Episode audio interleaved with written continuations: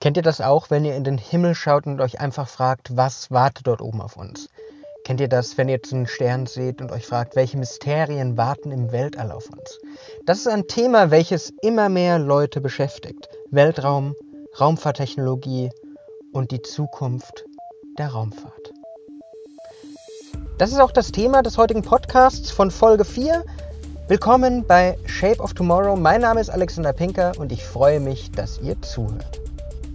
Shape of Tomorrow. Der Podcast rund um Innovation, Trends und die Zukunft. Mit Innovation Profiler Alexander Pinker. Wir leben in einer so spannenden Zeit. Raumfahrt, Raumfahrttechnologie nimmt immer mehr Raum ein, wird immer mehr Teil unseres täglichen Lebens. Und vor etwas mehr als einer Woche, am 30. Mai, war es soweit.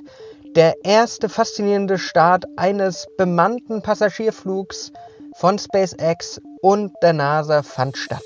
Und die Leute klebten an den Bildschirmen, haben begeistert zugeguckt, weil tatsächlich haben SpaceX, Elon Musks Weltraumunternehmen, und die NASA, die Raumfahrtbehörde aus den USA, hier Geschichte geschrieben. Denn es war der erste Start seit neun Jahren, der von US-amerikanischem Grund aus begonnen hat. Und die Mission war nicht unbedingt von Erfolg begleitet, sind wir ehrlich. Drei Tage zuvor, am 27. Mai, waren schon Millionen und Abermillionen an den verschiedenen Streams gehangen. Sie alle wollten den Start sehen. Sie alle wollten zugucken. Ich war da ähnlich. Ich hang im SpaceX-Stream, die anderen haben NASA geguckt, der Live-Chat hat geglüht. Und dann wurde der Start am Nachmittag des 27. Mai plötzlich gecancelt. Schlechtes Wetter. Das war schwierig, aber man muss es auch verstehen, nämlich man hat nur wenige Sekunden in der Raumfahrt um das richtige Zeitfenster zu erreichen und die ISS anzusteuern. Und das war das Ziel der Mission. Die Kapsel von der NASA und von SpaceX sollte die ISS ansteuern, die internationale Raumfahrtstation. Und dort verbringen jetzt zwei Astronauten seit dem erfolgreichen Launch ein bisschen Zeit. Ich glaube, den Astronauten war schon ein bisschen mulmig, nämlich ein Tag vom 30., also am 29. Mai, gab es einen großen Prototypentest, auch von einer anderen Rakete von SpaceX, und die ist in einem Feuerball geendet. Und einen Tag später sollte es dann hoch zur ISS gehen. Aber es hat ja alles geklappt. Und es war faszinierend. Tatsächlich, wie sich die Raumfahrt verändert hat. Von den frühen Raketen über Space Shuttle bis zu den Kapseln, die jetzt von der NASA, von SpaceX designt wurden. Das war faszinierend. Alles Touchscreen, alles modern, alles innovativ. Sogar die Raumfahrtanzüge wurden von Hollywood-Designern, von Hollywood-Kostümdesignern kreiert. Und die Leute waren wirklich dabei. Es war so wie bei der ersten Mondlandung, wo alle vor den Fernsehgeräten saßen und mitgefiebert haben. Doch diesmal war es kein großer Schritt für die Menschheit, diesmal war es ein großer Schritt in Richtung Zukunft. Aber wieso ist es so relevant? Die Mission, bekannt als Demo 2, ist Teil des kommerziellen Besatzungsprogramms der NASA und soll die USA von den russischen Raumfahrzeugen unabhängig machen. Das ist das eine Argument. Zum anderen ist es aber auch so, dass jetzt der Meilenstein gesetzt wurde, um kommerzielle Reisen zu den Sternen anzubieten. Und die ganzen anderen Prototypen, wie auch das, was am 29. Mai im Feuerball endete, sind einfach Tests. Das ist nicht schlimm, dass es explodiert ist. Es wurde zwar viel Geld im wahrsten Sinne des Wortes verbrannt, aber dafür sind es Prototypen, dafür wird es getestet. Am Ende sollen hunderte von Leuten hoch zu den Sternen geschickt werden, um den Weltraumtourismus zu ermöglichen. Und jetzt bin ich ja Innovation Profiler. Das heißt, mein Job ist es einfach, über die Grenzen hinaus zu blicken, nach den Spuren des Wandels zu suchen. Und wenn ich mir so anschaue, was da alles passiert, wie sich die Startup-Szene entwickelt, welche Innovationen auf den Markt kommen, sieht man eigentlich deutlich, der Weltraum beschäftigt viele Länder, viele Unternehmen. Und besonders die Weltraumtechnologie spielt hierbei eine zentrale Rolle, um die Zukunft der Raumfahrt überhaupt erst zu ermöglichen. Ich sitze hier in München, habe mein Büro in München, arbeite hier und hier in Bayern gibt es das Bavaria One Programm. Das heißt, die Staatsregierung hat ein eigenes Raumfahrtprogramm geschaffen. Und auch wenn man sich in der Startup-Szene umguckt, und da bin ich relativ viel unterwegs, da sprießen immer mehr Unternehmen aus den Bereichen Space Tech und Space Agency aus dem Boden. Die Startup-Szene, das Startup-Ökosystem hat auch Blut geleckt, möchte auch zu den Sternen hoch, möchte den Weltraum erkunden. Und alle Trends, die man momentan beobachten kann, von den ganzen frühen Spuren des Wandels, die man wirklich sehen kann, die man bei den Startups finden kann, bis zu den Aktivitäten der großen Konzerne wie Virgin Galactic, wie Amazon, wie auch SpaceX, das alles zeigt, wie wichtig der Weltraum, die Raumfahrt, die Raumfahrttechnologie für unsere Zukunft sein werden. Aber auf welchem Stand ist die Weltraumtechnologie heute und was können wir für unsere eigene Innovationslandschaft daraus lernen? In einem Interview mit dem World Economic Forum berichtete George Whiteside, CEO von Virgin Galactic und Co-Vorsitzender des Global Future Council of Space Technologies, von den aktuellen Durchbrüchen der Raumfahrttechnologie und welche Auswirkungen diese auf unsere Zukunft, auf die Welt von morgen haben werden. Und besonders beeindruckend, so sagte Whiteside im Interview, wäre es, dass die ganze Raumfahrttechnologie, die ganze Raumtechnologie auch Auswirkungen auf die Innovationsgeschwindigkeit hier bei uns auf der Erde hat. Und zwar solche Auswirkungen, wie sie lange nicht mehr da waren. Es gibt so einen richtigen Schub, was neue Ideen, was neue Möglichkeiten, was neue Produkte und Prozesse angeht. Und immer mehr Firmen investieren in die Forschung in diesen Bereichen. Und das verändert den Status quo, wie wir gewisse Sachen betrachten. Weil die Anforderungen vom Weltall die Anforderungen einer Kolonie auf dem Mond, auf dem Mars, das Leben in einem Raumschiff, in einer Raumfähre, das ist einfach anders. Und darauf müssen sich Unternehmen gerade einstellen. Und ein Unternehmen, und das hat mich überrascht, das finde ich aber auch begeisterungswürdig, ist IKEA, das darin investiert. IKEA, das schwedische Möbelhaus. Und man verbindet mit IKEA eher so blau-gelb, Schränke, Möbel, Tische, Regale, aber nicht den Weltraum. Aber IKEA arbeitet in einer Kolonie und nicht in einer Kolonie oben am Mond oder auf Mars, sondern hier auf der Erde. In einer Kolonie, in der geprobt wird, wie man das Zusammenleben auf dem Mond oder auf dem Mars gestalten kann. Dort arbeitet IKEA mit, um Möbel zu designen. Möbel für die Kapseln, die dort aufgebaut werden. Möbel für den engsten Raum, wo Astronauten einfach zusammen in einer Koloniekapsel leben müssen. Wo sie Platz brauchen, wo sie Privatsphäre schaffen müssen, wo sie arbeiten können. Das heißt, alle Möbel sind modular, sind individuell, sind einzigartig. Und das Unternehmen baut da Schreibtische, baut Schränke, die noch nie da gewesen sind. Und das, was man daraus mitnehmen kann, das, was man da beobachten kann, das spiegelt sich auch nach und nach wieder in unserer eigenen Gegenwart auf unserer Erde. Weil engen Raum, den kennen wir nicht nur in der Raumfahrt. Jeder von euch, der schon mal in einer WG oder in einem kleinen, winzigen Studentenapartment gelebt hat, der weiß, wie das ist da ist einfach nicht viel Platz. Und je modularer, je individueller da ein Produkt sein kann, ein Möbelstück sein kann, umso besser ist es. Das heißt, der Status quo, den wir momentan kennen, wird von der Raumfahrttechnologie, von der Raumfahrtforschung immer mehr beeinflusst. Und besonders die Miniaturisierung spielt dabei eine enorme Rolle. In der Weltraumforschung findet diese beispielsweise Einsatz bei Satelliten, die immer kleiner werden. Das heißt, es wird immer mehr Technologie in kleinere Hüllen gepackt. Und das bezieht sich nicht nur auf Satelliten, das bezieht sich eigentlich auf alles. Es geht darum, Sachen kleiner zu machen und das möglichst kosteneffizient. Und da kommen wir wieder zur Demo 2, zu dem Launch von SpaceX und der NASA. Auch das war möglichst kosteneffizient, das war günstig, das war günstiger als jede Aktion, die bisher jemals mit dem Weltraum in Verbindung gebracht wurde. Und wenn man die nächsten Jahre schaut, wird der Bereich Raumfahrttechnologie immer mehr an Relevanz gewinnen. Also was sollte man jetzt tun? Man sollte jetzt anfangen, die richtigen Fragen zu stellen und sich mit dem Thema beschäftigen.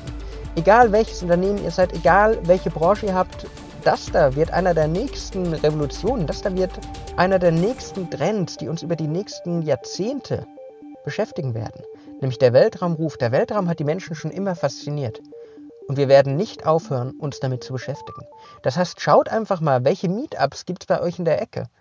Welche Meetups kann man in eurer Gegend besuchen? Welche Startups arbeiten zum Beispiel in dem Bereich? Kann man mit denen reden? Kann man denen Fragen stellen?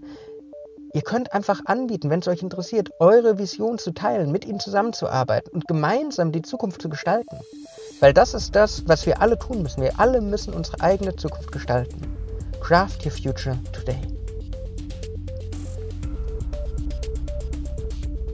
In der ersten Folge von Shape of Tomorrow habe ich über die Zukunft der Bildung gesprochen und ich danke euch allen, die ihr zugehört habt.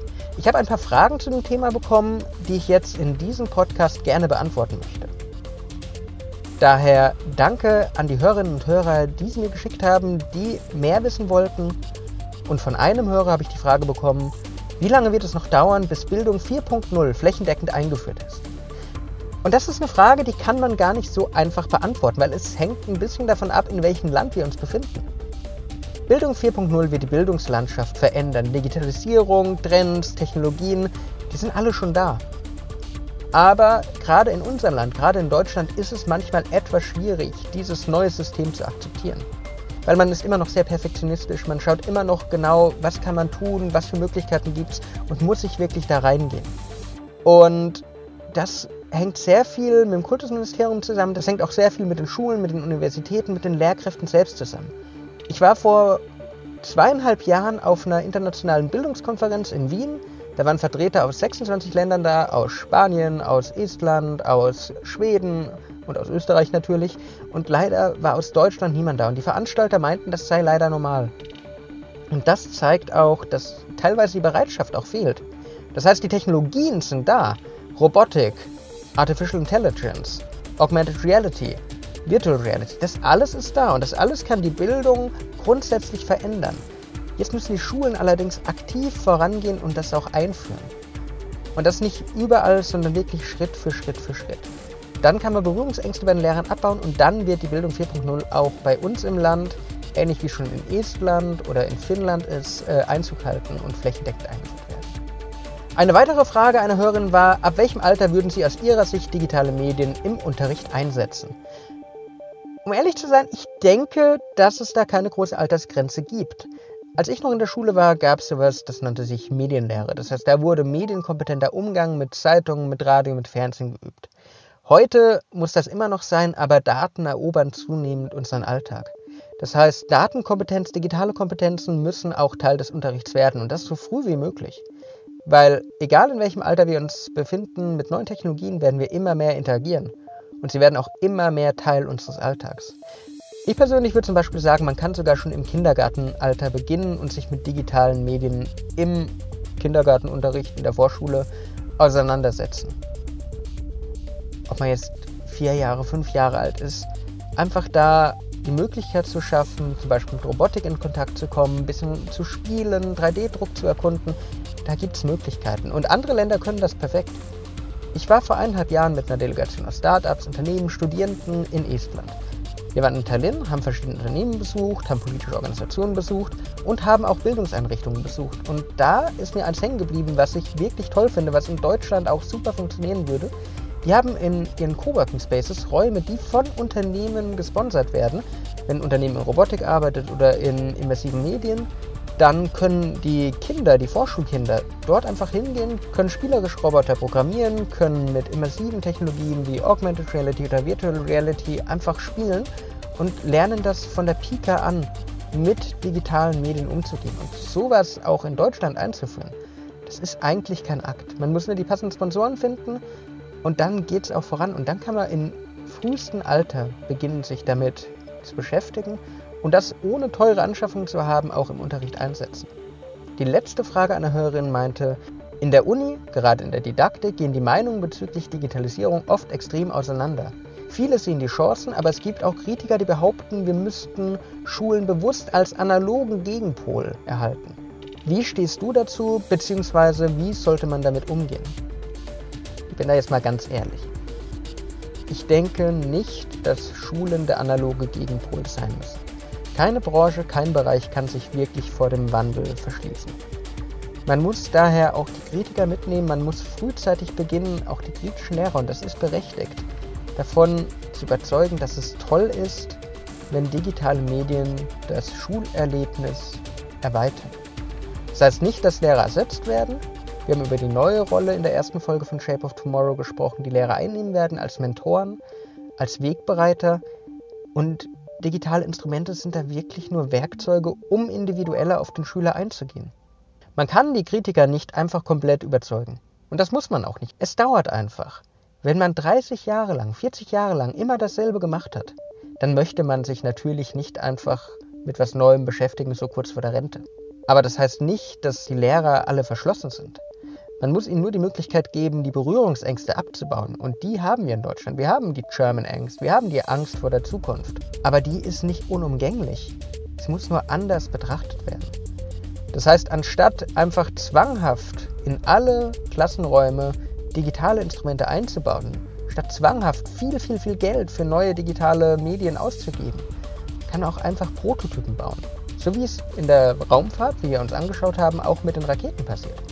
Warum nicht einfach einen Raum ausstatten mit neuen Medien, mit VR-Brillen, mit Robotik, mit digitalen Whiteboards und da die Lehrer reinlassen? Wie eine Arbeitsgruppe, wie eine Arbeits-AG, um da Berührungsängste abzubauen, um die Schüler experimentieren zu lassen, um mit Lego Mindstorm zu spielen, um spielerisch visuelles Programmieren zu lernen. Und wenn das funktioniert, wenn es auch vielleicht junge Lehrer vorgemacht haben, dann kommen die anderen auch. Aber wenn nicht, ist es auch nicht schlimm. Hauptsache, es gibt die Möglichkeit. Hauptsache, es wird angeboten und die Schüler haben die Möglichkeit, sich selbst auszuleben. Nach und nach wird das auch immer mehr. Und die junge Generation von Lehrern, die Jungen wie auch die Hörerin, die Lehramt studiert, die kommen nach. Und auf deren Schultern lastet natürlich dann auch die Pflicht, die Digitalisierung einzuführen und zu zeigen, dass die Schulen kein analoger Gegenpol sein müssen, sondern eine Ergänzung ein Hybrid sein können aus digitalen und analogen Werkzeugen, wirklich immer mit dem Blick auf den Schüler, auf den Studierenden, was brauchen sie, was müssen sie lernen und welche Jobs in der Zukunft warten auf sie. Das waren drei Fragen. Danke dafür. Wenn ihr selbst Fragen habt, wenn ihr irgendwas wissen wollt, wenn ihr Themenwünsche habt, dann schreibt sie mir einfach. Schreibt mir auf Facebook, schreibt mir auf Twitter, schreibt mir eine E-Mail, kommentiert den äh, Podcast. Ich bin für euch da. Ich freue mich auf eure Einsendungen. Wenn euch die Folge gefallen hat, dann folgt mir, lasst ein Like da und sonst wünsche ich euch einen wunderschönen Tag, eine wunderschöne Restwoche und bis zum nächsten Mal. Shape of Tomorrow. Der Podcast rund um Innovation, Trends und die Zukunft. Mit Innovation Profiler Alexander Pinker.